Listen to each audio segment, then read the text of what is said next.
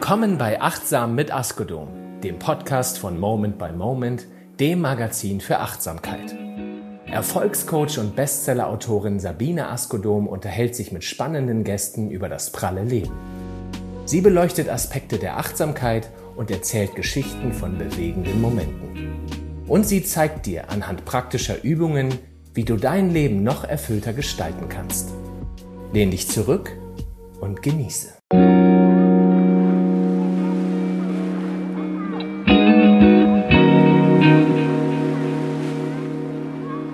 Liebe Zuhörerinnen und Hörer, ich freue mich, dass Sie bei der neuen Ausgabe des Podcasts Achtsam mit Askodom dabei sind. Und heute in diesem Podcast geht es um das Thema die große Freiheit. Fröhlich älter werden. Ja, Sie hören richtig. Und es ist auch interessant für Menschen, die unter 50, unter 40 oder unter 30 sind, weil wenn wir Glück haben, werden wir alle älter. Und ich habe mir dazu eine kompetente Gesprächspartnerin eingeladen. Eine Frau, die dafür steht, dass Älterwerden ein Geschenk ist, dass wir es nutzen können.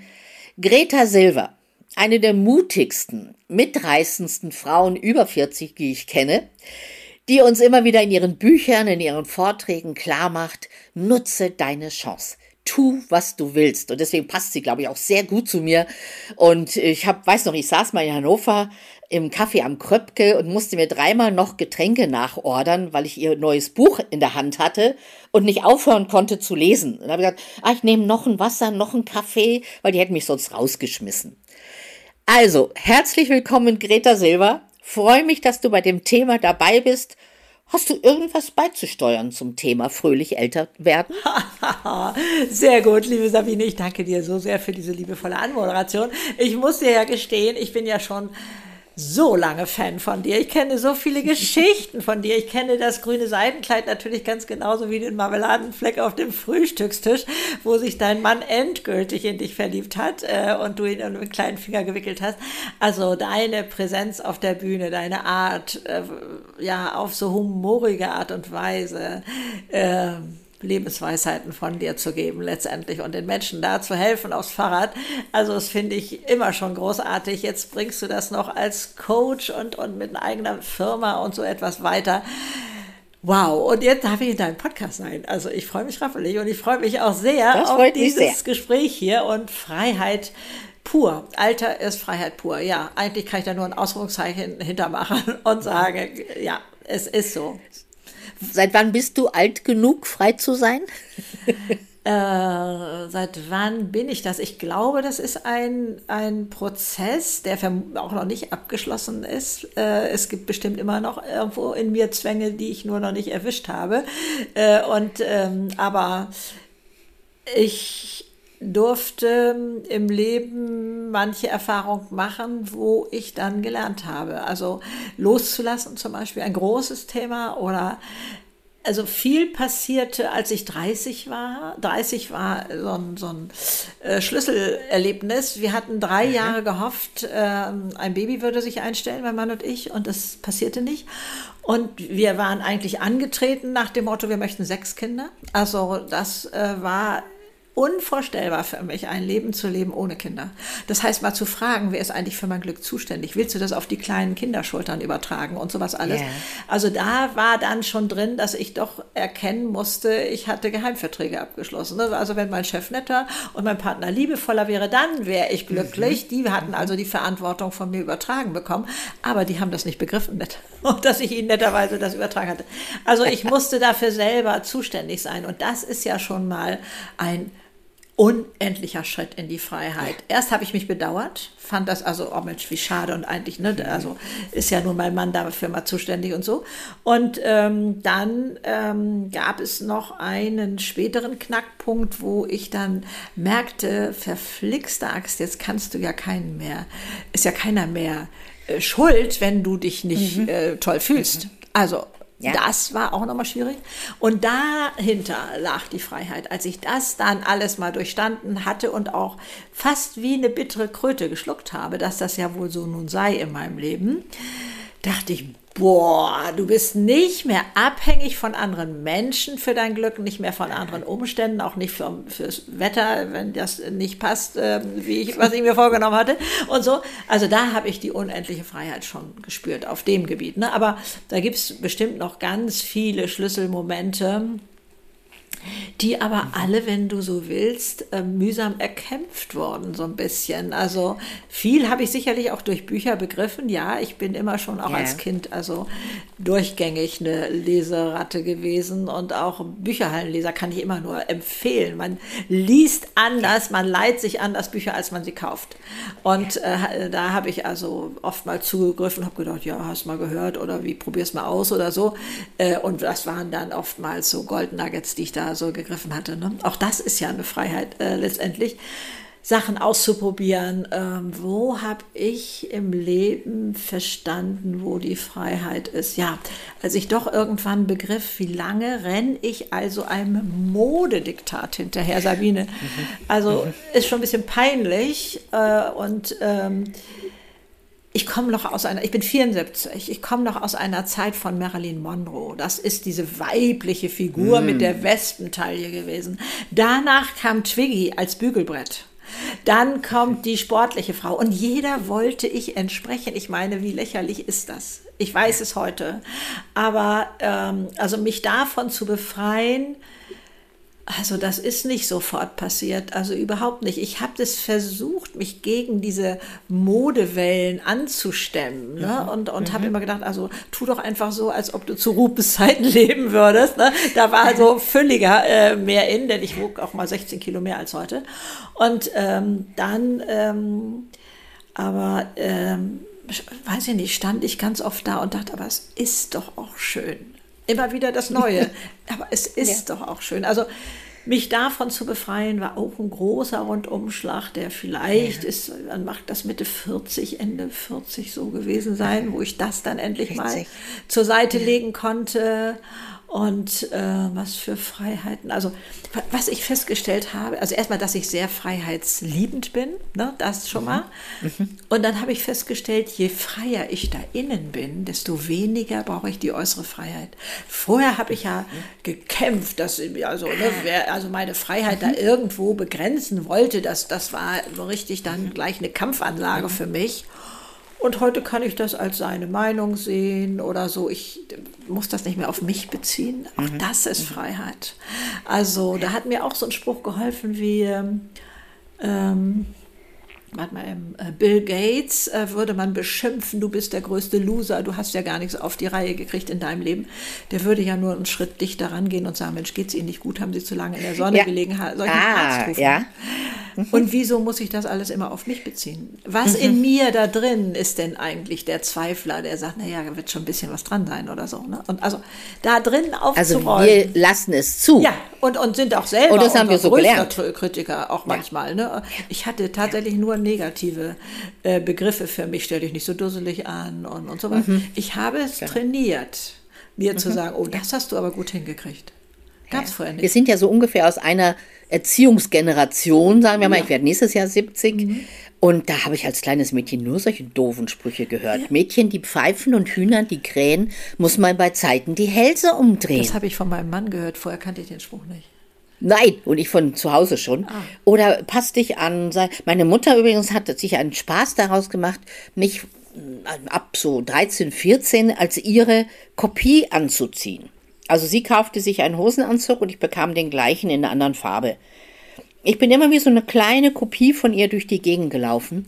Du, und ich habe 30 Jahre gebraucht, bis ich das abschließen konnte. Ich weiß noch, ich war mit meiner Mutter äh, mal einkaufen. Ich brauchte eine Jacke und sie lebte damals schon in Spanien. Mhm. Braun gebrannt, blonde Haare, knallblaue Augen. Die hatte eine Ausstrahlung. Es war der Hammer. Und ich gehe da mit ihr ins äh, äh, Beck da am, am Marienplatz und nach drei Minuten stehen alle Verkäuferinnen um meine Mutter herum und reden mit ihr. Und sie erzählt und, ach, ich brauche drei Bikinis im Jahr, weil bei uns in Spanien. Und ich sag so, ich wollte eigentlich eine Jacke kaufen. Du, dann habe ich mir irgendeine Jacke von irgendeinem Bügel gegriffen und habe die gekauft. Die habe ich fünf Jahre später bei mir im Schrank wieder entdeckt. Da war noch das Wapperl dran. Ich wollte da nur weg. Und wir sind heimgekommen Und ich sag zu meiner Mutter, wie so eine Dreijährige, warum machst du das immer? Und meine Mutter sagt, was? Immer musst du dich in den Mittelpunkt stellen und ich bin ein Schatten von dir. Das hätte sich niemand vorstellen können außerhalb, aber ich fühlte mich so. nee, nee. Und dann war sie beleidigt, ging erst mal raus, dann kam sie nach fünf Minuten später und sagt, du, das liegt vielleicht an meinen Minderwertigkeitskomplexen. Ich sag, wie bitte? Du und Minderwertigkeit, ja. Mhm. Meine Mutter? Das gibt's doch gar nicht. Und dann hat sie mir erzählt, ich bin doch Rentnerin, ich habe doch nichts mehr, wovon ich erzählen kann. Und das Einzige, was ich habe, dass ich schwimme in Spanien. Und glaubst du, dass ich an dem Tag mein Schattendasein aufgegeben habe? Weil ich dachte, sie ist gar nicht die Übermächtige, Übernatürliche und ich bin ein Nichts, sondern sie ist genauso ein Mensch wie ich. Und es hat mir eine solche Freiheit geschenkt. Ich glaube, ich war Ende 40. Ja, ja. Stell das mal vor. Ja. Also, Und ich glaube, in dem Augenblick habe ich mein Ich gefunden, mein Selbstverständnis und in dem Augenblick, übrigens in der Zeit, begann meine Karriere, sage ich jetzt mal, auf der Bühne, in Workshops, weil ich endlich ich selber war. Und Hast nicht du das, der Schatten äh, meiner Mutter. Ah, hast du das da in äh, Beziehung gesetzt sozusagen? Das war dein Durchbruch so. Mhm. Das war offensichtlich, gab es da Zusammenhang, ja. Freiheit. Wo lebst du heute freier als vorher? Ach, in allem. Ja, ne? Was ich tue, wie ich mich anziehe. Ich war vor ein paar Monaten in, auf Kreta Mhm.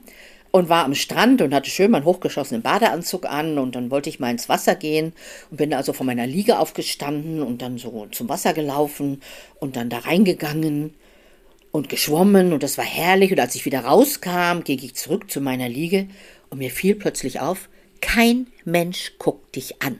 Da habe ich erst so ah, tränenreich gedacht, ja klar, jetzt bist du alt, jetzt sieht dich ja keiner mehr. Und Gott sei Dank hat sich die Vernunft durchgesetzt und hat die gesagt, was für ein Segen.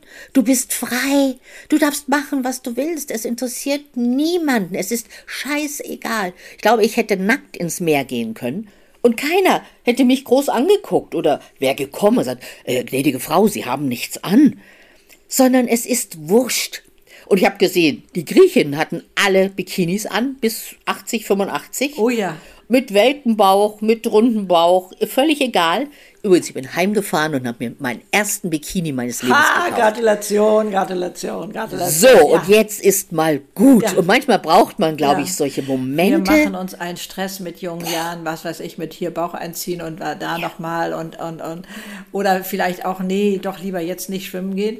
Man verkneift sich das Mhm. Ja, ja. sogar, weil man Ja. äh, da äh, irgendwie äh, gerade so schön liegt und der Bauch dadurch so flach ist und was. Äh, Oder weil wir nicht perfekt sind. Dieses verdammte Perfektsein. Ich glaube, das raubt Menschen wirklich die Ist Lebensfreude. richtig, genau. Also äh, ich hätte ja zwar immer gedacht, ich wäre kein Perfektionist, ne? aber irgendwann habe ich mal begriffen, was ich alles für Bilderrahmen im Kopf habe, wie ich als Mutter sein will, als Ehefrau, als Kollegin, als was weiß ich nicht alles. Und das sollte alles perfekt sein. Also diese Bilderrahmen können wir wirklich mal aufs Freudenfeuer schmeißen. Ne? Also das, das ist, Ja. wir machen uns selber damit so viel Stress. Da war in meinem Leben, in meinen Augen keiner, der mir das gesagt hat, du musst als Ehefrau so sein, als, als Kollegin so sein oder so. Das habe ich mir alles selber, Selber. zusammengebaut. Und da, das ist auf der einen Seite eine schlechte Nachricht und auf der anderen Seite ist es einfach die Erlösung, dann kann ich es auch ändern. Ne? Also, also Ja. das ist der Unterschied. Also, ja, Ja. also Wer hat dir denn diesen Mut gegeben? Wo hast du den hergenommen? Einfach Ich- zu machen, was du Ich willst. bin gar nicht mutig. Ich behaupte, ich bin nicht mutig. Also pass auf, ich definiere Mut so. Ich klemme mir die Angst unter den Arm und mache trotzdem etwas. Das ist für mich die Definition von Mut. Und ich bin einfach so neugierig und so begeisterungsfähig. Wie werde ich mich fühlen, wenn ich das mache? Das hat mich springen lassen. Ich glaube vom Typ her jemand zu sein, der immer noch gerne den Fuß am alten Ufer lassen möchte. Ne? So wie das Gewohnte habe ich. Da, da, da, da. Ja. Aber die Neugier ist dann einfach so groß, dass ich springe. Und da fällt mir immer wieder ein, wenn ich das Wort heute ausspreche, ich habe bis vor, was weiß ich, zehn Jahren nicht gewusst, dass das Wort Neugier in Deutschland negativ besetzt ist. Als würde man hinter die Gardine der Nachbarn gucken wollen oder irgendwie sowas. Ja, ja, mich- das wird verpönt. Ja. also das, das war mir nicht ansatzweise bewusst.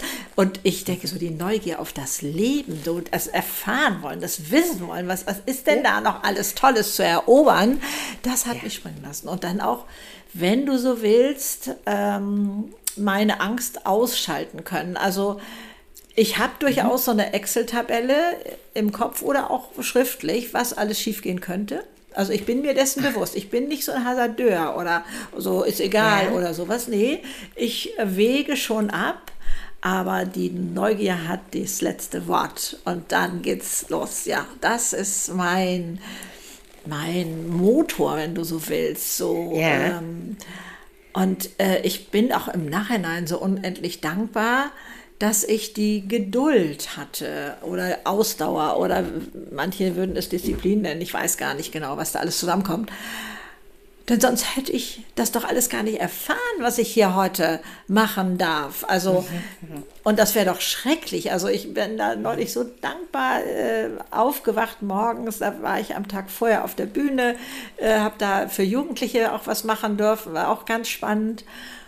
Und denke nur, mit 74, geil, toll. Also was für ein tolles Leben und Dankbarkeit ist ja schon wieder der größte Glücklichmacher. Ne? Also, ja, absolut sich dessen bewusst zu sein, also ich habe da auch noch ein Aha-Erlebnis gehabt, dass wenn ich nicht dankbar bin, weil ich es nicht sehe, weil ich es selbstverständlich halte oder sowas ähnliches, mhm. macht es mich nicht glücklich, kann mich nicht glücklich machen. Also das äh, war mir vorher so auch nicht bewusst. Also ja, es ja. gab ein Covershooting für mein letztes Buch und ähm, meine Fotografin ist ja meine Tochter. Wir sitzen also abends schon einmal, gucken mal so durch die Bilder durch und sagen, ja, da ist was Gutes bei rumgekommen und so. Und am nächsten Morgen gucken wir uns diese Fotos an und dann wird schon aussortiert und so. Und dann, also wir sind so begeistert. Und dann ähm, fängt meine Tochter an und sagt, boah, diese Frau, die lebt in New York. Nee, die lebt in Notting Hill und, und so. Also wir sprachen also quasi, als wären die Fotos ja. eine dritte Person. Nee, ich sag, die lebt auf Mallorca, die hat da eine Finca und dann hat die da ihr eigenes Gemüse und sowas alles und ist so eine Künstlerin und so. Und dann merke ich, wie in mir eine unglaubliche Traurigkeit aufsteigt. Und ich versuche das erst vor ihr zu verbergen, lehne mich also nach hinten ans Sofa an. Mhm. Und dann sage ich ihr das. Ich sage, das bin ich gar nicht. Das bin ich überhaupt nicht. Da sagt sie, wieso bist du das nicht? Ich sage ja, diese Frau, die wir hier gerade so gefeiert und geschildert haben und, und die Künstlerin und so, das bin ich gar nicht. Da dreht die sich zu mir um und sagt, Mami, hast du einen Vogel? Du malst, du machst Ausstellungen, du schreibst Bücher, du schreibst Gedichte und du bist keine Künstlerin, du triffst die tollsten Leute. Und da fiel es mir wie Schuppen von den Augen. Ich habe mich nur als Mutter oder Familienmensch so empfunden und als Unternehmerin. Wenn ich das andere nicht sehe, kann es mich nicht glücklich machen. Stell dir das mal vor. Also wie wichtig diese Dankbarkeit ist äh, und, und es wahrzunehmen. Ich habe mir tatsächlich, weiß ich nicht, drei oder fünf äh, von diesen Fotos ausgedruckt und wirklich an, an Türen hier gehängt. ich weiß auch, an der Innentür meines Schlafzimmers hing eins ja, das bin ich auch. Ich, ich musste mir das quasi morgens, wenn ich aufstand, sozusagen ins Bad ging, auch nochmal sagen, ja, toll, ja. das bin ich auch. Das hatte ich nicht auf dem Schirm. Also, das ist auch wow. nochmal, ja, das, das sind, also, es hört ja Gott sei Dank nicht auf und ich habe mir ja. entschieden, ich werde 120, habe ich mit 17 entschieden. Äh, genau, also Oma feierte zehn Jahre lang ihren letzten Geburtstag mit äh, und das fanden wir also als Enkelkinder alle schlimm und ich habe mich ja. dann hingestellt und habe gesagt, ich mache das nicht so wie Oma. Ich entscheide heute, ich werde 120 und wenn ich damit 100 gehen muss, ist auch gut. Ja. Wir haben ja, nicht durchschaut, dass Oma das nur gemacht hat, damit die ganze Verwandtschaft aus ganz Deutschland anreist. Ne? Also äh, das äh, war uns ja Wer verborgen. weiß, ob ich den nächsten noch erlebe. Ne? Ja, ja. Mhm. und genau. Ja, ja, ja, alles so. Und als kleine Erpressung. Und, ähm, und das heißt, ich habe jetzt das Gefühl, ich bin mit meinen 74 in der Blütezeit meines Lebens. Und ich hoffe, das denkst du auch. Also äh, da, da ist ja noch so viel an Know-how, was da raus will. Ne? Also, also dieses Lebens-Know-how habe ich das Gefühl, wird in Deutschland gar nicht wahrgenommen. Also nicht bei jungen Leuten. Leider nicht, ja. Also ein 30-Jähriger, wenn der mal zurückguckt, mhm. wie er mit 20 war, der kann sich auch schon mhm. auf die Schulter hauen und mhm. klopfen. Und, und äh, ich meine jetzt nicht diese beruflichen Fertigkeiten oder sowas, sondern ich meine mhm, wirklich. Klar. Leben zu verstehen. Und im ja. Alter merke ich, das ist so ein bisschen wie beim Wein. Also ähm, du entwickelst Geschmacksknospen, Geschmacksnerven, ich weiß gar ja. nicht, wie das richtig heißt der, der schmeckt ja nachher noch äh, Brombeer und, und Schokolade aus dem Wein raus oder sowas. Äh, wo ich, ich trinke Weißwein als Schorle und sonst nichts. Äh, also weit entfernt. äh, Ich kann nur mit großen Augen gucken und sagen, wovon spricht er denn? Und so ist das im Alter, dass wir noch so viele Zwischentöne wahrnehmen können. Weißt du, dieses, das kann ein junger Mensch irgendwie noch, oder ich konnte das nicht in jungen Jahren so differenzieren und das wird ja immer noch toller. Also insofern, ich bin gespannt, was da noch kommt. auch jedes Jahr Ja, ne? und jede, jede Woche im Prinzip. Ich war früher sehr kämpferisch. Ja. Also das heißt, ich war verkrampft und musste immer kämpfen. Gegen andere, gegen Vorurteile, gegen Ungerechtigkeit. Ja, das ist ja auch ein äh, Kampf Gegen wert. Männer sowieso, weil ich war immer auf der Seite der Frauen und ich war Mhm. immer sehr parteiisch auf Seite der Frauen und Männer im Publikum mochten mich meistens nicht so gerne, Okay, habe ich festgestellt. okay. Und jetzt merke ich, seit ich aus dem Mutteralter raus bin und im Großmutteralter Ja. bin, lieben Männer mich, Oh, wie schön. weil ich glaube ich versöhnlicher bin.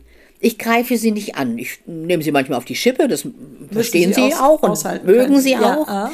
Aber sie spüren, glaube ich, eine Liebe, die ich vorher nicht für Menschen hatte. Also jedenfalls nicht für männliche Menschen. Ah. Okay.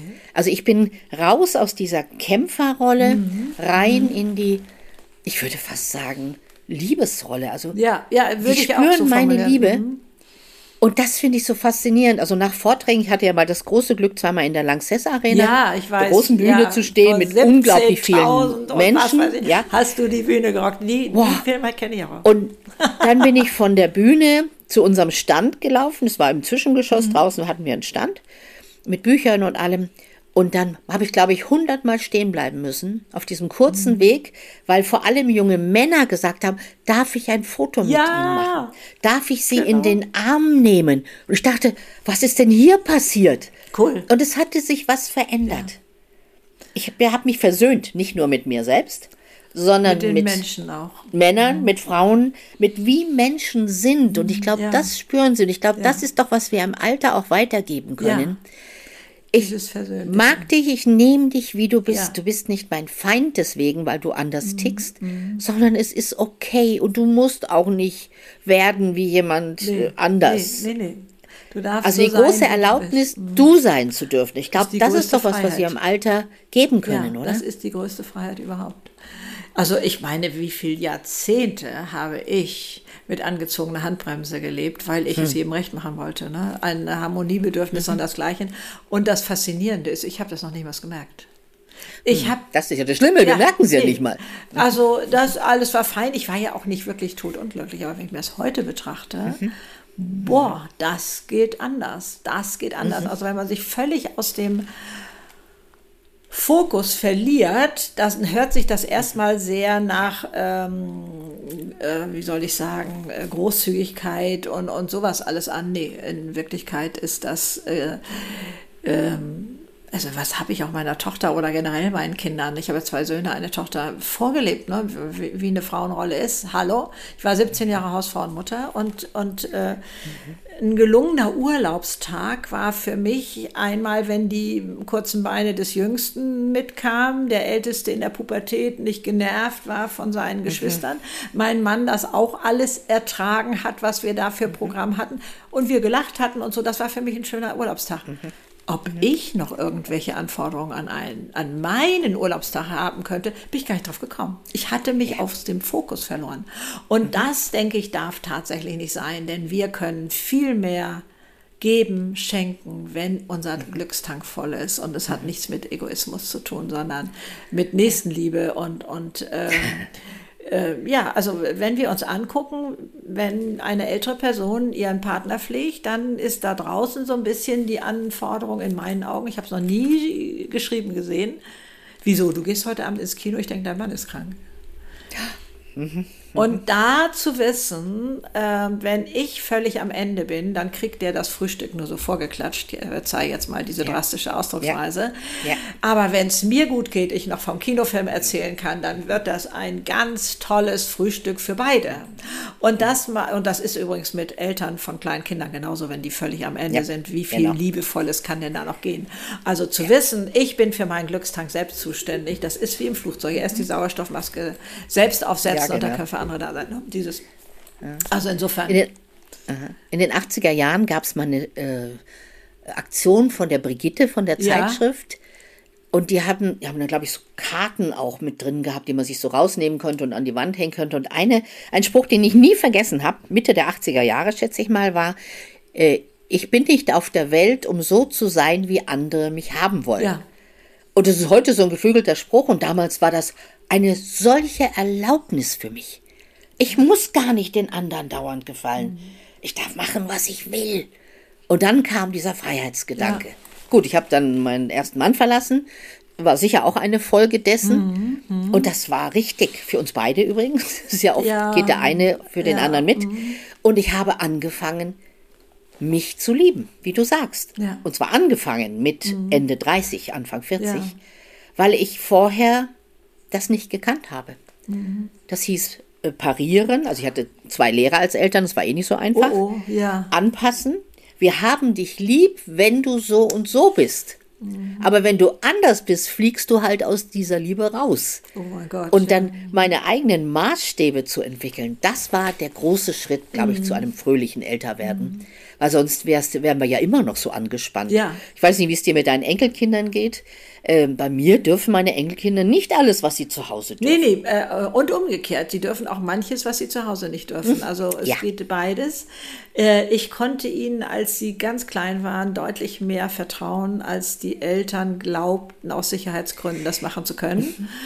Ja. Und ähm, es ist nun mal mit dem Vertrauen so, wenn du das Geschenk bekommst, auch kleine Krabbelkinder. Es geht hier Mhm. um Schubladen in der Küche. An eine dürfen sie ran, da ist das Plastiksieb und Messbecher und Mhm. Ja. sowas drin. Aber da, wo Porzellan drin ist, äh, nicht und so. Und das habe ich ihr erklärt. Und äh, dann habe ich mich weggedreht. Ich habe nicht kontrolliert. Mhm. Und dann ging ich zurück ins Esszimmer und mein Schwiegersohn sagte nur, du bist ja mutig. Ich sage, sie wird das nicht missbrauchen. Und das hat die gespürt, dieser kleine Fratz, und hat es auch nicht missbraucht. Aber auf der anderen Seite durften sie auch nicht meinen Lichtschalter an und aus und an und ausschalten von Lampen, was sie zu Hause durften. Warum denn nicht? Ich sag, du, die Lampe ist alt, die könnte kaputt gehen. Ja, dann kaufst du eine neue. Ich sag, um Gottes Willen. Das ist ja gar nicht zu ersetzen. Alt ist kostbar. Das musste ich ja auch erstmal vermitteln. Also, äh, wieso kann man das nicht einfach, ne, alt wegschmeißen oder irgendwie sowas?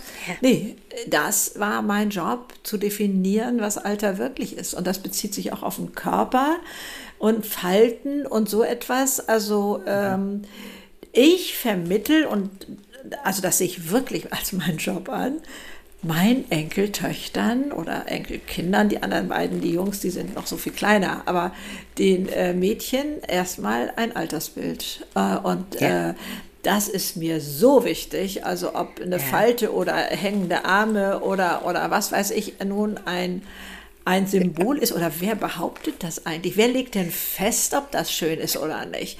Also ich habe dir dann auch gezeigt, so ein Babybauch, so auf Fotos, die stehen ja noch so ein bisschen anders, den finden wir süß. Ne, der Körper verändert sich. Ja, ja. Und das eine ist Ja. nicht schlechter als das andere. Ich lasse mich da nicht mehr in Formen pressen, aber ich habe ja auch lange genug in der Form ge gewohnt, sozusagen, äh, die ich mir selber als richtig hingestellt habe. Ne? Und da auszubrechen und zu sagen, es, es sind ganz andere Schlüssel, die wir haben, hier innen mit sich im Reinen zu sein und ähm, sich selbst zu verzeihen. Das heißt Befreiung, oder? Freiheit braucht vorher Befreiung. Ja. Ich saß mal mit einer Journalistin und Buchautorin aus Hamburg Mhm. beim Interview, die hat mich interviewt in einem schönen Restaurant an der Elbe. Es war wahnsinnig heiß. Und irgendwann dachte ich, ich gehe ein. Da habe ich mein Jackett ausgezogen. Und darunter trug ich ein ärmelloses Top. ja.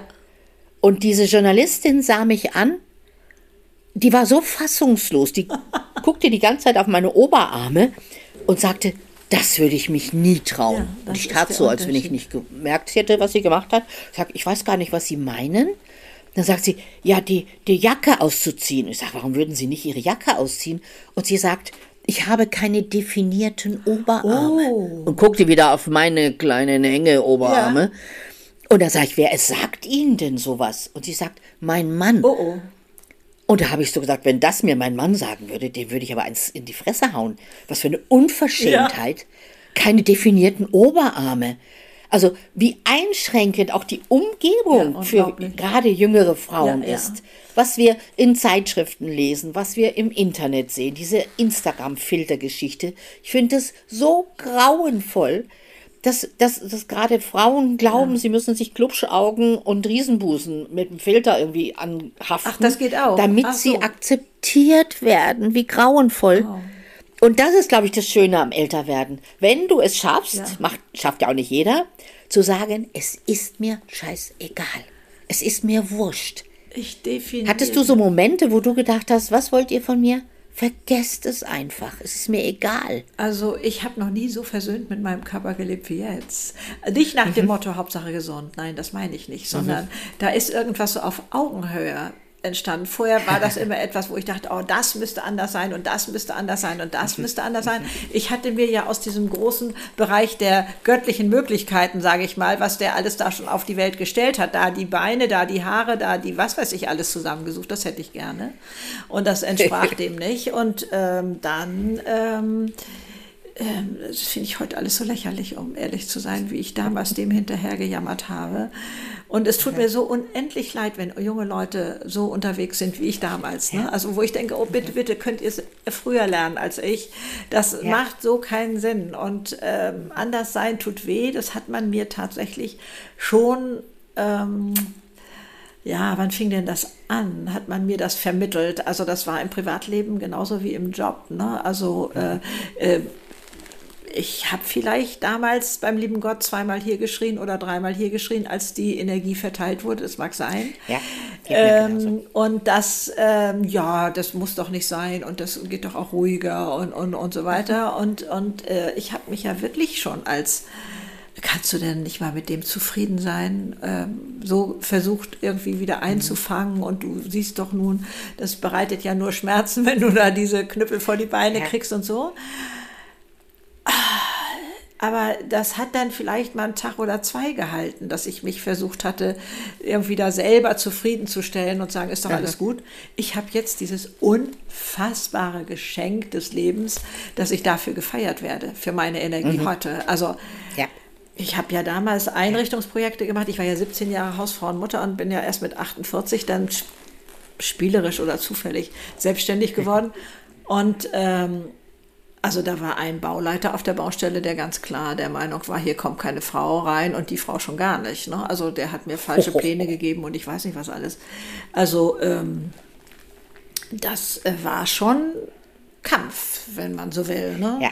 Und äh, da dann äh, zu denken, ach, du könntest doch auch unterm Radar fliegen und das wäre doch mhm. einfacher für dich und sei doch mal diplomatisch und ich weiß nicht, was man da alles so sich oh, selber ja. versucht einzureden. Und ich sagte, ja. nee, also auch in meiner Ehe, ich sag, hey, ich will dich auf Augenhöhe, ich will Nähe, ich will gelebte Gemeinsamkeit. Nee, ist doch alles gut, Schatz. Ich sage, nicht mhm. wirklich, mhm. nicht wirklich. Also dieses so, ja, und äh, heute darf ich das anders leben und das ist ein ganz ja. großes Geschenk. Mhm. Da fällt mir gerade ein, äh, dieses Wortfeld Freiheit ist ja unerschöpflich. Ja. Es ist ja auch Befreiung da. Ja, richtig. Also du weißt ja vielleicht, dass ich neun Jahre bei einer großen Frauenzeitschrift gearbeitet ja, bei der Cosmopolitan. Ja, ja, ja, ich weiß, dass du eine ganz begnadete... Und die war ja immer der 1,60 Stumpen. Und da sind da lauter riesengroße Frauen in schwarzen Hosenanzügen rumgelaufen, ja, meine Kolleginnen. Ja. Und ich weiß, ich war mal in einer Jury als äh, Cosmopolitan-Redakteurin. Ja. Und ich weiß, ich hatte einen blauen Faltenrock mit weißen Punkten und einen weißen Pullover an. Mhm. Ich werde ich in meinem Leben nicht vergessen. Es war eine der demütigsten oh, oh. Momente meines Lebens. Und dann standen wir da schon rum, irgendwo in einem Hotel. Und dann sagte jemand, wollen wir nicht mal anfangen? Und dann sagte die Leiterin da, nein, wir erwarten noch eine Redakteurin von der Cosmopolitan. Oh. Und ich wusste, dass sie mich nicht darin gesehen haben. Die hatten so eine 1,80 schwarze Hosenanzugfrau erwartet. Und ich habe mich so geschämt. Kannst du das vorstellen? Wenn, das hoffe ich, war Jahre ja, ich, lang. Ich, will, ich würde mich heute begleitet. fremd schämen für die Frau, ja. die das gesagt mhm. hat. Ja. Heute, aber erst heute. Damals habe ich mich geschämt, ja, als wenn ich was dafür konnte. Ja, und dann habe ich irgendwann angefangen, bin ich in die Stadt und habe mir auch mal einen schwarzen Hosenanzug ja. gekauft. Ich dachte, ich will dazugehören. Ich will auch so aussehen. Und dann komme ich in die Redaktion mit meinem schicken Hosenanzug und dann sagen zwei Kolleginnen, musst du heute noch auf eine Beerdigung? Und ich sage, wieso? Ihr tragt doch auch schwarze. Hosenanzüge. Aber bei mir sah es aus wie, Verkleidet. ist was mit Oma. Ja. Und dann habe ich gewusst, das ist nicht mein Weg. Nee, richtig. Dann habe ich gesagt, ich bin die bunte, ich bin die schrille, ja, ich bin Dank. die lustige. Gott Und Gott sei Dank habe ich dann daraus mein Image entwickelt. deine Stärke gesehen. Also man kann auch aus dem Anderssein Ja. etwas machen und das finde ich so spannend. Gerade, ich, ich würde doch behaupten, äh, dieses Anderssein ist doch gerade die Kostbarkeit. Alles andere gibt es doch schon. Also da zu Ja, sehen, genau. okay, ich bin jetzt anders als der und der, vielleicht auch anders, als ich sein möchte, kann schon sein, aber zu gucken, Mhm. Kann sein. hey, kann es sein, dass das meine Stärke ist? Kann das vielleicht sein? Und das hat mir mein zweiter Mann halt wirklich, ach, so liebevoll und, und, und klug mitgegeben. Der war ja Diplompsychologe Ja, ja. und hatte so viel Ahnung und kannte sich aus. Und der hat mir eine, eine Studie mal vorgestellt, die hat wirklich mein Leben verändert. Es waren zwei amerikanische Psychologen, 72, 52, glaube ich, haben die das entwickelt. Den Dreisatz der Psychologie. Okay. Und der erste Satz heißt, in gewisser Weise ist jeder Mensch wie alle anderen Ja. Menschen. Okay. Okay, alle gleich. Atmen, essen, trinken, schlafen. Der zweite Satz hieß, in gewisser Weise ist jeder Mensch wie einige andere Menschen. Also einige fahren Motorrad, einige tragen schwarze Hosenanzüge.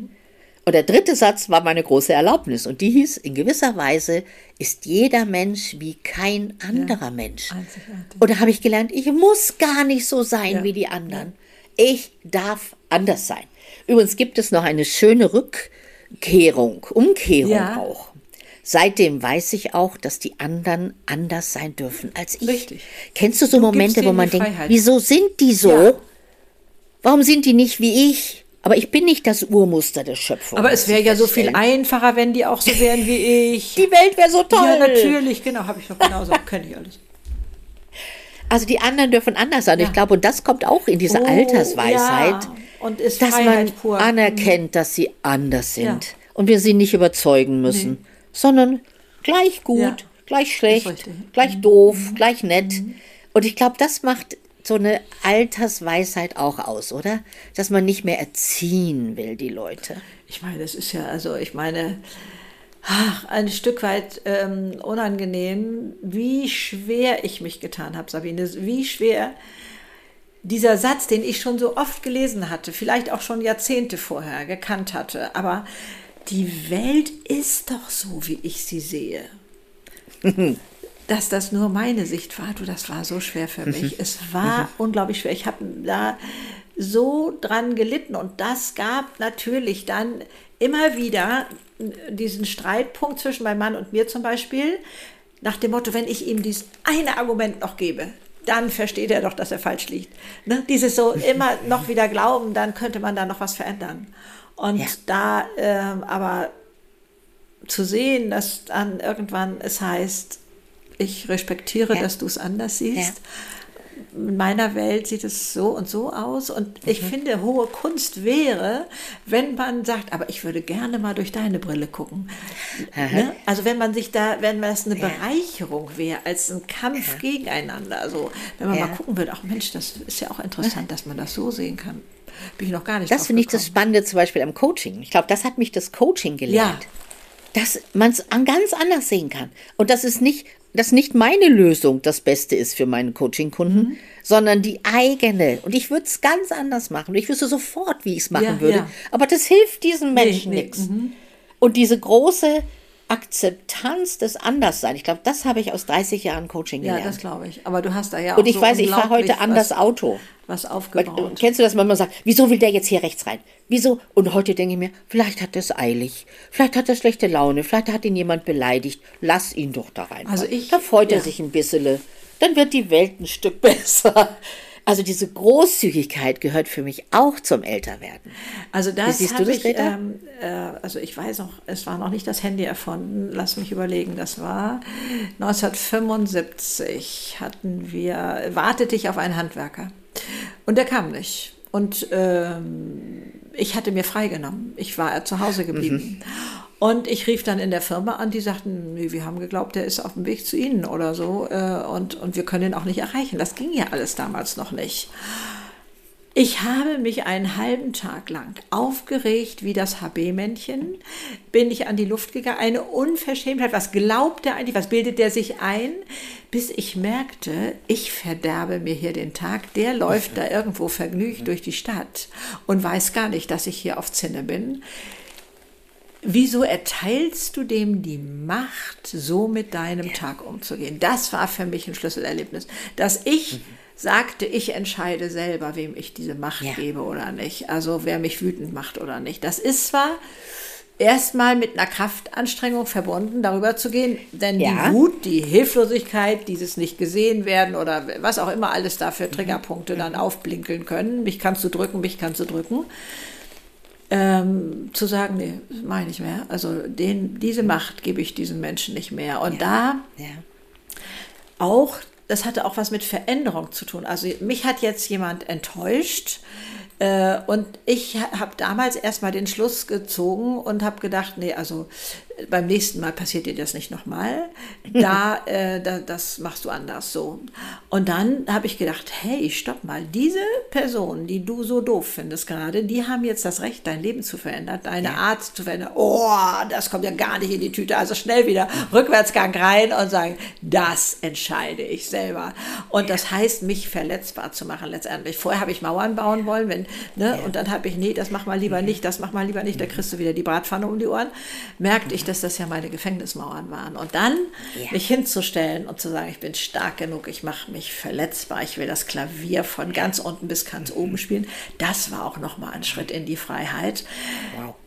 Und dann auch zu wissen, ähm, ich kann anders mit den Menschen umgehen, die jetzt versuchen, mhm. mich zu verletzen, die da Dreck werfen oder was weiß ich, dass ich sie auf Distanz halte, was weiß ich, das Paket als, ähm, wie heißt das damals, äh, Annahme verweigert, glaube ich, konnte man ja, damals ja, machen. Genau. Ich weiß gar nicht, ob das heute noch ja. geht.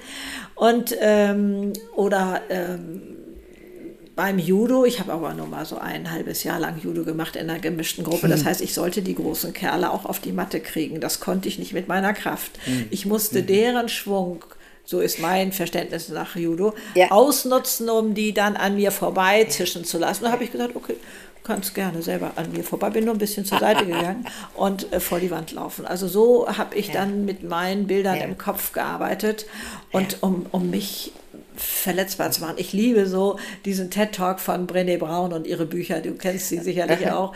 Äh, eine äh, amerikanische Forscherin zum ja. Thema Verletzbarkeit. Ja. Boah, und so und sagt, wenn wir ja. diese Quelle zuschütten, weil wir diese, diese Wut und diese äh, Verletzungen nicht wollen, dann schütten wir aber auch gleichzeitig die Quelle zu für gelingendes Leben, für Kreativität und das alles.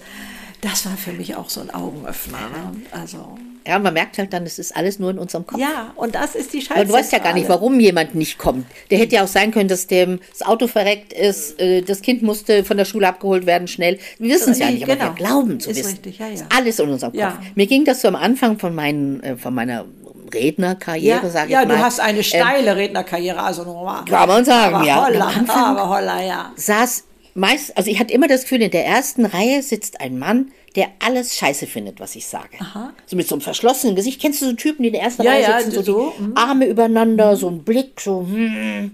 Und dann kam es, irgendwann ist es mir aufgefallen, ich habe nie studiert.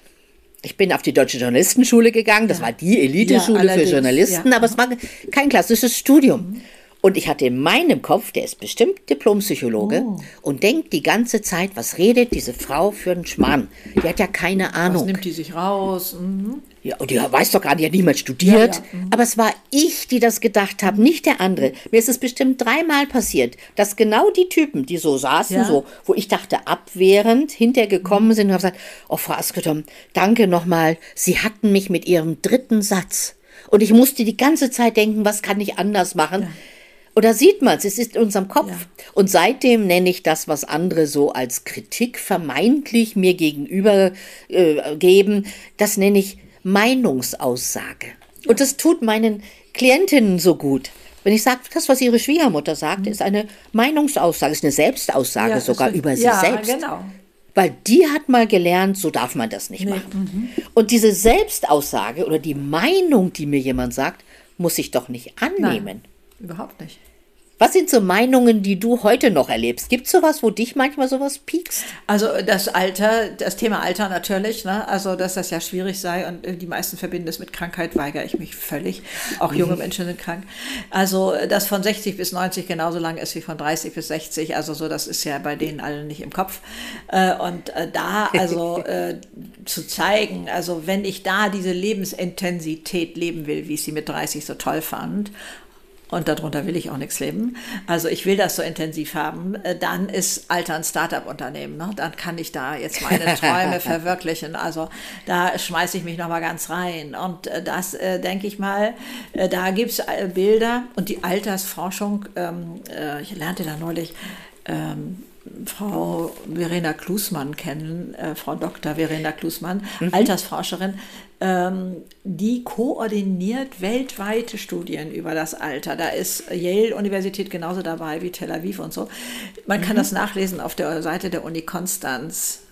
Menschen mit einem positiven Altersbild werden 7,6 Jahre älter, leben gesünder, sind fröhlicher und sowas. Also was kann ja. ich da oben machen, um ein positives ja. Bild zu bekommen? Das war auch etwas, was ich mit 30 lernen durfte. Chef da oben im Ring zu werden. Also wir hatten äh, seit drei Jahren versucht, schwanger zu werden, mein Mann und ich. Das hatte nicht geklappt und äh, hatten uns gefragt, können wir ein adoptiertes Kind genauso lieben wie unser eigenes? Und das auch so aus vollem Herzen mit Ja beantwortet. Und bums, im nächsten Monat war ich schwanger.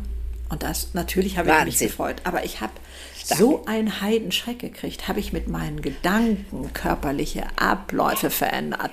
Boah, das war also bei mir nochmal ja. der Punkt, wo ich sagte, ich muss es schaffen, da oben Chef im Ring zu werden. Denn mhm ich lief eigentlich durch die Gegend und sagte, die, die, Gedanken sind doch nun mal da. Was soll ich denn da machen? Die habe ich nicht gerufen, die habe ich nicht gebaut, nicht mhm. gezimmert oder was. Doch, es geht. Ich kann die rausschmeißen und sagen, hilft mir das? Nützt mir das hier in dieser Situation irgendwas, was ich jetzt denke? Nee, raus, weg. Und da ist so viel Freiheit drin. Also das äh, da oben halte ich für unsere größte Schaltzentrale. Die Hirnforschung ja. kann das ja heute messen. Ja. Was, äh, was, äh, wie hieß der denn nochmal? Henry Ford damals schon sagte, egal was du denkst, du wirst recht behalten. Da sagt die Hirnforschung mhm. heute, dein Gehirn wird alles tun, damit du recht behältst. Es zeigt ja. uns die Bilder, die wir zu unserer Denke haben. Und das verändert unsere Handlung. Also, wem sage ich ja, das? Geht du ja sowieso das, nicht. Nee, genau. In meinem Alter will ich das schon ja. nicht. In meinem Alter kann ich das nee, nicht genau. Mehr. Und ich habe festgestellt, ich habe übrigens früher immer so gerne so eine Geschichte erzählt. Ich wollte als junges Mädchen Eiskunstlauf Weltmeisterin ja, werden. Ja, unbedingt. Damals gab es Marika Kielis und Hans-Jürgen Kenne ich auch. Ich wollte Marika sein. Und ich wollte übers Eis getragen oh. werden. Und das Blöde an der Geschichte war, ich war in meinem Leben, konnte ich nie Eis laufen. Also ich habe das nie gelernt. Ach. Es ist schwierig, Eis, Eiskunstlauf-Weltmeisterin zu werden. Und dann hatte ich mir angewöhnt, so im Vortrag zu sagen, na und jetzt bin ich eh zu alt. Und dann kommt ein Mann hinterher zu mir und sagt, Frau Askedon, Sie haben Unrecht. Was, wo habe ich Unrecht? Ja. Und er sagt, es gibt Eiskunst-Weltmeisterschaften für Ü60 und Ü70. Ja, also. also Sie könnten jederzeit. Richtig. Und dann habe ich gesagt, Sie haben völlig recht ich will's gar nicht mehr. Ja. Das ist der Punkt. Ja, genau. Aber dieses Ich kann nicht, ja. das limitiert uns ja ohne Ende. Und wie viele Frauen sagen, ich kann doch äh, meinem Mann nicht sagen, was mich stört. Ich kann doch meiner Mutter nicht sagen, dass ich nicht jedes Wochenende kommen will. Ich kann doch meine Freundin nicht enttäuschen. Ich kann doch meine drei Kinder, die immer noch bei mir leben, mit Mitte 20 mhm. nicht rausschmeißen. Mhm. Und ich krieg die immer dran und sag, können kannst du. Ich kann dir sagen, wie es geht. Ja. Und dann sagte er mir, aber das will ich doch nicht. Und dann sage ich, jetzt sind wir benannt, oder? Genau. Wo sind deine Vorteile? Und wenn ich auf den Berg will, dann werde ich einen Weg finden, auf einen Berg zu steigen. Ja, ja. Mhm. Aber ich will es gar nicht. Und inzwischen stehe ich dazu. Mhm. Ich will kein ich Marathon mich, mehr laufen. Was sagst du eigentlich, wieso jammern die Leute so gerne? Deutschland ist ja verschrien als Land der Jammer. Ja. Macht mich fertig. Also Jammern in der Dauerschleife ist für mich eine Umweltbelastung. Mhm. Also das zieht nicht nur mich selber, ja. sondern mein Umfeld runter. Ja. Warum machen wir das? Kannst du mir das erklären? Ja, ich habe eine Theorie. Ja. Jammern ist leichter als tun. Es ist leichter, immer zu sagen, kann ich ja nicht, weil, mhm. als es zu machen. Das ist ein anderer Aufwand. Äh, und du kriegst, wenn du jammerst, ja immer so ein bisschen Mitleid. Also du kriegst auch ja, so, so ein paar, paar Streicheleinheiten, ne? Ja, ne? ja, genau. Das, Ach ja, das ja, akzeptiere ich wohl. Also dann auch. Ich glaube, das ist das. Und es wird uns auch eingeredet. Im Alter kann man halt nicht mehr so. Und es wird so reduziert, gerade in der Öffentlichkeit auch, glaube ich, oder wurde lange. Alter mit Sichtum, Ja, ja. mit Ja, ja. Abbau, ich Knochen, bei, Muskeln. nee, kann ich gar nicht Und dann, ja, dann gehst du irgendwo spazieren und dann fetzt so eine 80-Jährige an dir Ja. vorbei und denkst, das geht doch gar nicht, das Ja, kann die nee, doch nee, gar nicht genau. machen. Und sie kann. Und sie kann. Und ich glaube, wir haben die Erlaubnis nicht lange nicht dazu gehabt. Erinnerst dich an unsere Großelterngeneration? Ja. Da war Alter auf der Bank sitzen vorm Haus und die junge Leute machen lassen. Nee, das war bei Was für ein Bild Oma war das? anders. Also ich habe äh, wohl Ja? sehr viel Glück gehabt. Ja, also ich habe zwei starke Frauen vor mir. Also Oma ähm, war schon Witwe, als ich auf die Welt kam. Also Opa war kurz vorher gestorben. Mhm. Und die lebte alleine in ihrem Haus, auch viele Kilometer, damals waren ja, was weiß ich, 100 Kilometer ganz weit weg.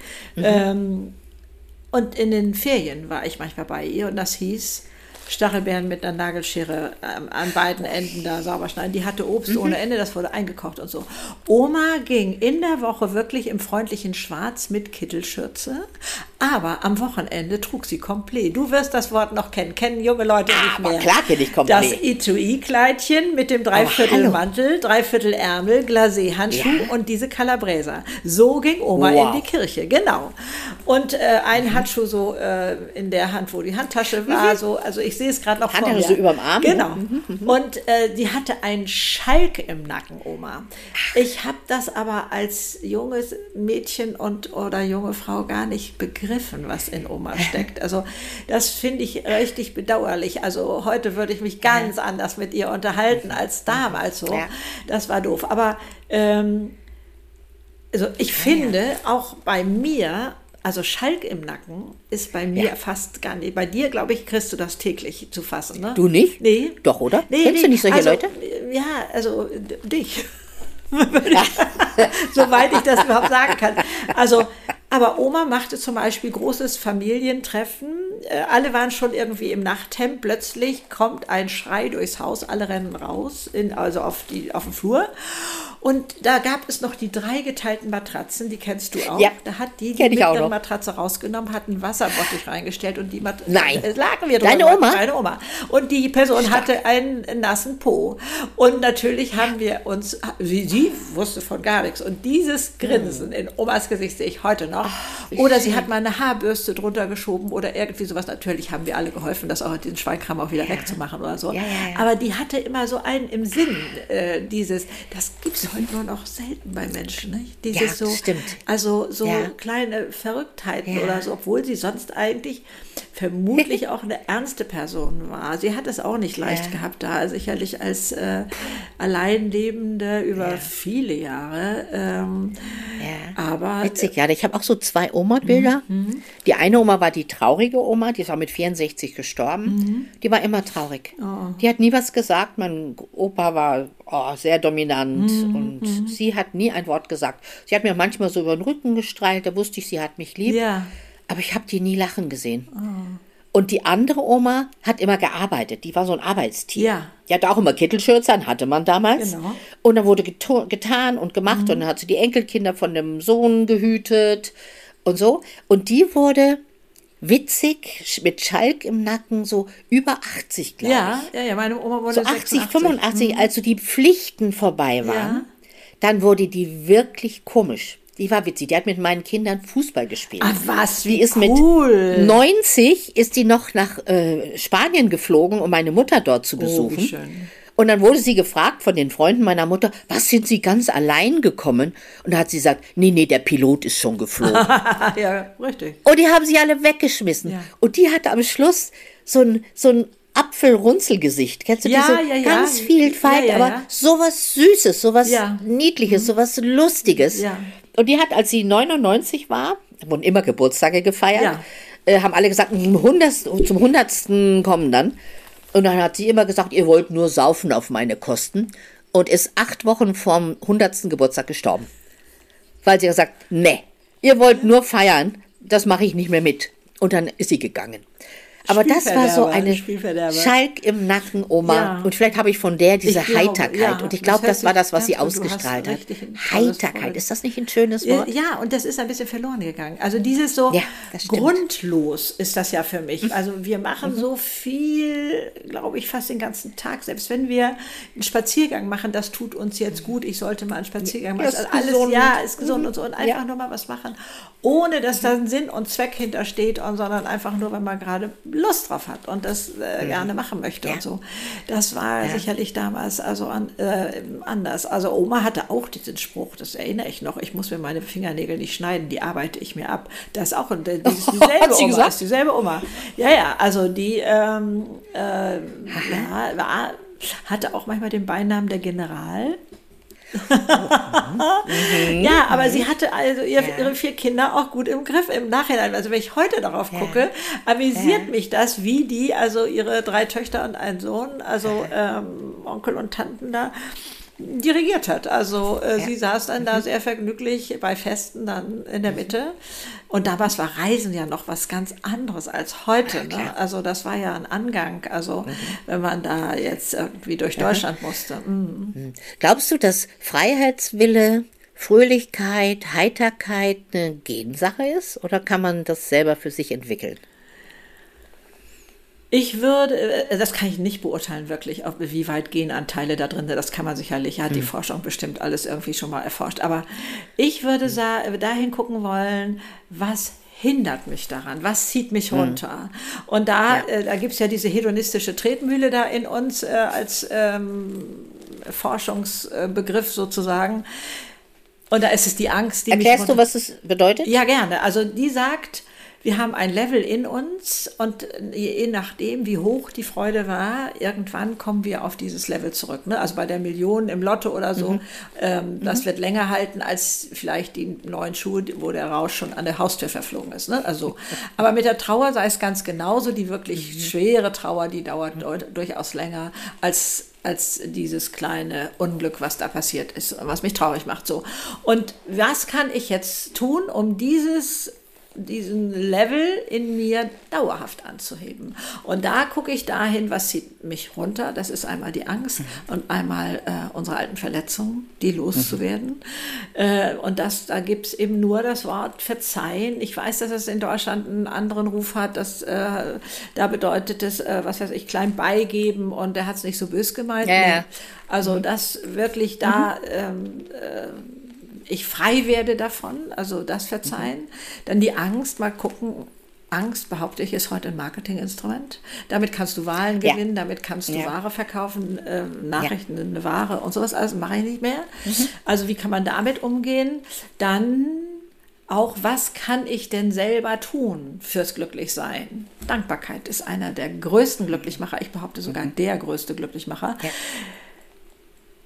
Dankbarkeitstagebuch zu führen, sich morgens mal hinzusetzen, ja. wofür bin ich dankbar. Also das geht bei mir, mhm. wenn ich mich abends ins kuschelige Bett einkuschel, dass ich sage, ich bin dankbar fürs Bett. Ne? Ich kann aber auch für die mhm. Gänseblümchen im Rasen äh, ja. dankbar sein, also sowas. Also ich mache es mhm. fast ganz auf äh, und, und bin dafür dankbar und äh, dann sagt die Forschung, Menschen, die anderen helfen, sind die glücklichsten. Das finde ich so raffiniert vom lieben Gott eingerichtet. ähm, oder wenn immer wir da in die Verantwortung nehmen. Ich kann mich nicht hinstellen und sagen, oh, keiner kommt vorbei und macht mich glücklich. Mhm. Nee, wir werden glücklich, wenn wir andere glücklich machen. Das finde ich so raffiniert, genau. so, so hinten durch ja. die kalte Küche geschossen. Ja. Also gefällt mir sehr, sehr gut. Und da zu überlegen, das sind wirklich so Tools, wenn ich in der Sofaecke hänge und denke, ich bin mhm. das ärmste Kaninchen vom Feld. Die Situation gibt es bei mir auch. Man denkt immer, ich liebe nur Sunny Side Up, ist aber nicht so. ähm, dann zu fragen, also einmal räume ich mein das Feld auf, auf dem ich mich meistens bewege. Das ist bei mir der Schreibtisch. Also Klarheit ja. im Außen hilft mir, Klarheit im Innen zu finden. Ja. Ähm, dann gesunde Ernährung, nachdem ich einmal die Chips durch habe oder, oder so etwas. Ähm, gesunde Ernährung. Und dann ist es so, wem kann ich jetzt eine Freude bereiten? Und dann ist es ja schon so, aber wie wird der sich freuen? Oder wie wird die Freundin sich freuen, wenn sie das da findet? Oder die Nachbarin, wenn sie das an der Türklinke äh, ja. findet oder so etwas. Und schon komme ich aus dem Fokus raus, ich bin das ärmste Kaninchen. Also ja. da das zu nutzen, ähm, um, um dauerhaft dieses Gefühl von Leichtigkeit leben zu können. Also das sind ja jetzt nur mal zwei, zwei Beispiele sozusagen. Einmal, was zieht mich runter, einmal, was kann ich selber aktiv machen. Aber da gibt es eben noch eine ganze Palette, wie du es ja. ja auch in deinem Coaching machst. Ne? Was ja. ist eigentlich der Grund und wo ist die Ursache? Wo ist... Ja. Es, es muss einen positiven Grund geben, wieso du diesen Quatsch machst. ja. Ja, weil du hast irgendwas davon. Ja, irgendwas genau. hast du davon. Ja. Und da zu ja. gucken, das finde ich auch ja. so spannend. Also ich finde auch Coaching oder bei mir ist es Mentoring, ähm, dass also erstmal dieser Blick von außen. Genauso auf mein Leben, umgekehrt von anderen auf mein mhm. Leben. Ne? Mhm. Macht plötzlich deutlich, hey, guck mal, was du für einen Blumenstrauß hier hast, den man vorher nicht sieht. Und, und was man da machen genau. kann, ist enorm. Und und Schön. das bereichert ja auch selber, so wie äh, du auch erwähnt hast. Also das Coaching äh, öffnet uns auch wieder Augen. Ja. Aber ich glaube, du bildest ja, ja auch Coaches aus. Äh, also du bist ja, ja noch mal eine Stufe höher gegangen. Äh, das ist ähm, ja auch unglaublich weltverbessernd. Also ja, das, äh, das ist auch. ein Klimawandel auf andere Art und Weise, sage ich mal. Ähm, ja. Da, ähm, es wird ja, seit 15 Jahren jetzt schon. Also, äh, seit 15 oh, Jahren bilden also. wir Coaches aus. Jetzt zusammen mit meinem Sohn, ja, auch, ja. der auch ein begnadeter Coach ja. ist. Und ich glaube, ich sage ja auch immer, ich glaube, dass wir die Welt ein bisschen besser ja, machen dadurch. Bestimmt. Weil jeder Mensch, der im Reinen mit sich selbst ist, strahlt das nach außen auf. Und damit ist es so ein, ein Dominoeffekt. Davon genauso. bin ich fest ich überzeugt. Auch. Also auch ja. wenn manchmal das so belächelt wird, ja, wer sich jetzt alles Coach nennt und die jungen Leute, die sollten ja, erstmal ja, Erfahrung. Ja. Ich sage, hey, die zünden keine Häuser an. Leute, die sind nee. auch auf ihrem Weg. Das, das, das ist so was Tolles. Und der erste Schritt ist immer irgendwie ein bisschen kleiner geraten. Mit sich ins Reine zu kommen, wie du sagst. Das ist es. Und deswegen möchte ich zum Schluss auch noch eine kleine Übung beisteuern, weil unsere ähm, Zuhörerinnen und Zuhörer, die möchten immer irgendwas machen auch und ausprobieren. Ja. Und ich bin eine Verfechterin der schriftlichen Form. Also ich sage mal, nimm dir, nimm dir einen Stift, nimm dir ein Blatt Papier, ja. schreib auf. Und das wären so drei Fragen, die ihr euch vielleicht selber stellen könntet. Zum Beispiel, was kann ich heute besser als vor 10 oder 20 Jahren? Schreibt mal auf, überlegt mal, was es ist, weil wir denken immer, was kann ich nicht mehr so mhm. gut? Umdrehen, was kann ich besser? Die zweite Frage wäre, was möchte ich wieder besser können? Was habe ich früher schon ganz gut gekonnt und habe das ein bisschen verloren? Also bei mir ist zum Beispiel so auf äh, privat auf Menschen zu gehen. Also ich bin immer so viel zu Hause und bin gerade dabei, wieder zu lernen, rauszugehen, oh ja. Menschen anzuquatschen. Mhm. Und äh, also was möchtest du wieder besser können? Ähm, eins war, wofür bin ich dankbar, aber Greta, das hast du schon gesagt, das ist toll. Und dann ist das dritte, was möchte ich noch lernen? Und ich glaube, wir beide haben es immer wieder äh, gesagt, wie wichtig es ist, nicht aufzuhören zu lernen. Mhm. Was möchte ich noch lernen? Und ich finde faszinierend, wenn Menschen mit 75, 80 nochmal in die, in die Hörsäle gehen ja. und irgendwas studieren oder mhm. was lernen, was sie noch nie konnten oder mit 80 ihren ersten Laptop haben und dann mit den Enkelkindern kommunizieren und ich finde, wir sollten uns recht früh überlegen, was möchte ich noch lernen. Und manchmal geht es nicht, weil wir so viel zu tun haben. Und dann kommt manchmal die Rente und plötzlich hast du Zeit für sowas und kannst es tun. Und das ist diese Grundlage für persönliche Entwicklung. Und die hört eben nicht auf mit 69 oder mit 74, wie wir gehört ja. haben, sondern das ist das, was unser, unser ganzes Energiesystem am Laufen hält, ja. was uns Energie gibt und was uns ja zeigt, wie viel Energie wir noch haben. Ja. Was hast du noch vor? Greta, gibt es sowas, wo du sagst, das will ich noch lernen oder tun? Ja, ich habe äh, tatsächlich äh, auf dem Wunschzettel, ähm, dass ich noch mal Saxophon lerne. Also ich habe Flöte als Kind wow. gekonnt und deswegen ist Saxophon mhm. nicht so weit weg, denn das gab es durchaus ja. hier in der Familie. Der Älteste spielt Saxophon, mein ältester Sohn. Also da habe ich das schon mal so, also ist machbar. Und dann würde ich am liebsten ja. in irgendwie so einer verrückten, was weiß ich, Rockband oder, oder sowas äh, mitspielen. Und wenn ich nur jeden zehnten Takt einen Ton geben muss, weiß ist mir egal. Mhm. Aber einfach mhm. da mitmachen oder mitmischen, also ähm, ja, wie auch schön. immer. Ähm, also sowas fände ich schon mal ganz cool. Ähm, ich warte eigentlich auch immer noch ein bisschen auf die Erleuchtung, was wohl noch mal meine Sportart sein wird, ähm, wo ich am Tag vorher schon zappel und sage, oh, wie schön, morgen kann ich das und das machen, denn ich muss immer Bewegung so machen, dass sie nicht wie Sport aussieht. Dann muss ich schon ja, fertig sein genau. und dann äh, so das einbauen und so. Also das fände ich schon mal noch ganz gut. Ja, was ich jetzt neu mache, ist äh, Workshops. Ähm, das habe ich noch nie gemacht und, und mache das mit meiner Tochter jetzt zusammen. Ähm, das ist aber, ähm, ja, also ich bin fasziniert. Der war in der ersten Woche schon ausgebucht. Also wir haben jetzt schon Wartelisten oh, erstellt schön. und so. Und, und da nochmal so ein neues Feld mhm. zu erobern, weil das im ganz kleinen Kreis ist, so ein bisschen wie Masterclass. Also äh, das finde ich toll. Ja, und dann habe ich tatsächlich in meinem Leben schon dreimal eine Reise gebucht nach Nepal und die wurde immer vom Auswärtigen Amt wieder gestoppt. Ach, also okay. ja, also ich habe als Kind die Bücher meines Vaters, damals auf dem Land, ne, gab es gar nichts anderes als den Bücherschrank der Eltern und das war von Heinrich Harrer, die ganzen Bücher auf ja. dem Dach der Welt und so, kennst du auch ja. sogar, merke ich. Kenn ich auch. Und da ist, ist so eine Faszination entstanden irgendwie, so dass ich dachte, oh, das möchte ich gerne und dann, ja, vielleicht auch nochmal mit so ein bisschen Tracking dabei oder so. Okay. Also, und ansonsten lasse ich mich tatsächlich auch wahnsinnig gerne vom Leben überraschen, denn das ist immer noch viel fantasievoller, als ich mir vorstellen kann. Ja. Also da diese Offenheit zu bewahren. Ja. Wenn ich überhaupt eine Fähigkeit habe, dann ist es zuzufassen. Da kommt irgendwas vorbeigeflattert.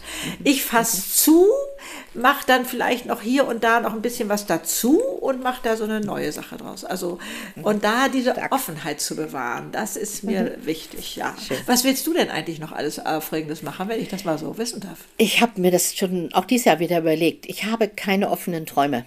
Nee, die habe ich auch nicht unbedingt. Ich gucke, was, das habe ich auch mich erinnert. In meinem Leben hatte ich nie geplant. Ich bin keine Planerin. Mhm wie du sagst, ich habe Chancen bekommen und mhm. habe ja gesagt. Mhm. Und deswegen habe ich ein ganz tiefes Vertrauen, dass es auf dieser Welt noch irgendwas gibt, was ich mir noch gar nicht vorstellen ja. kann. Also ich glaube ja immer, dass die Welt noch viel bunter ist als meine ja, Vorstellung. Bei mir auch. Mhm. Und damit was kommen, nämlich sagen, ja. Und dann bin ich dabei. Halleluja. Aber ich habe keine, keinen Plan. Nee, cool. Mhm. Wunder, wunderschön. Also zwei optimistische Lebensergreiferinnen ja, haben sich hier getroffen. Ich danke dir für dein, dein wie war das? Dein, dein äh, wie hast du das bei deiner Oma genannt? Dein Schalk, den du absolut hast. Ja, für deinen Schalk, ja, für deine Freude am Leben. Ja, die ist da. Die ist da. Ja. Für dein Zupacken und zwar ohne äh, die, die Angst zu bekämpfen und den Mut zu packen, ja, ja. sondern das tun, ausprobieren, mhm. scheitern, Glück haben manchmal Pech haben, Die ganze damit leben. Mhm. Du warst wirklich, bist ein tolles Vorbild für Frauen, ich glaube jeden Alters und für Männer übrigens genauso. Danke, danke. Und es freut mich sehr, dass ich die Chance hatte, mit dir dieses äh, oh, Gespräch du, zu führen. Das danke Geschenk habe ich bekommen. Ich danke dir so, so sehr. Du bist einfach so eine unglaublich tolle, lebensbejahende und eine Frau, die immer schon wusste, wer sie ist. Also so, als ich dich erlebte, sagen wir mal so, ich, ich kann das früher nicht beurteilen, aber das, äh, wenn ich ja. deine Filme sehe auf YouTube und wo man, kann man dich ja überall, findet man dich ja, ähm, wow, kann ich noch sagen, wow, da hast du aber auch Danke. schon einen äh, Fußstapfen da hinterlassen. Äh, großartig, ja, und solche Frauen braucht das Land, äh, kann ich nur sagen, sowas wie dich. Solche Frauen braucht das Land, jawohl, ja. gebe ich zurück zurück. Danke ich dir, danke mach's dir gut. Alles Liebe. Und ich freue mich wieder von dir zu hören. Das Vergnügen ist auf Servus. meiner Seite. Tschüss. Danke, liebe Zuhörerinnen. Es war uns eine Freude, mit euch zu reden. Auch wenn ihr nicht dabei wart, haben wir euch immer im Kopf gehabt. Und nehmt euch raus, was ihr brauchen könnt. Bis zum nächsten Mal. Ciao.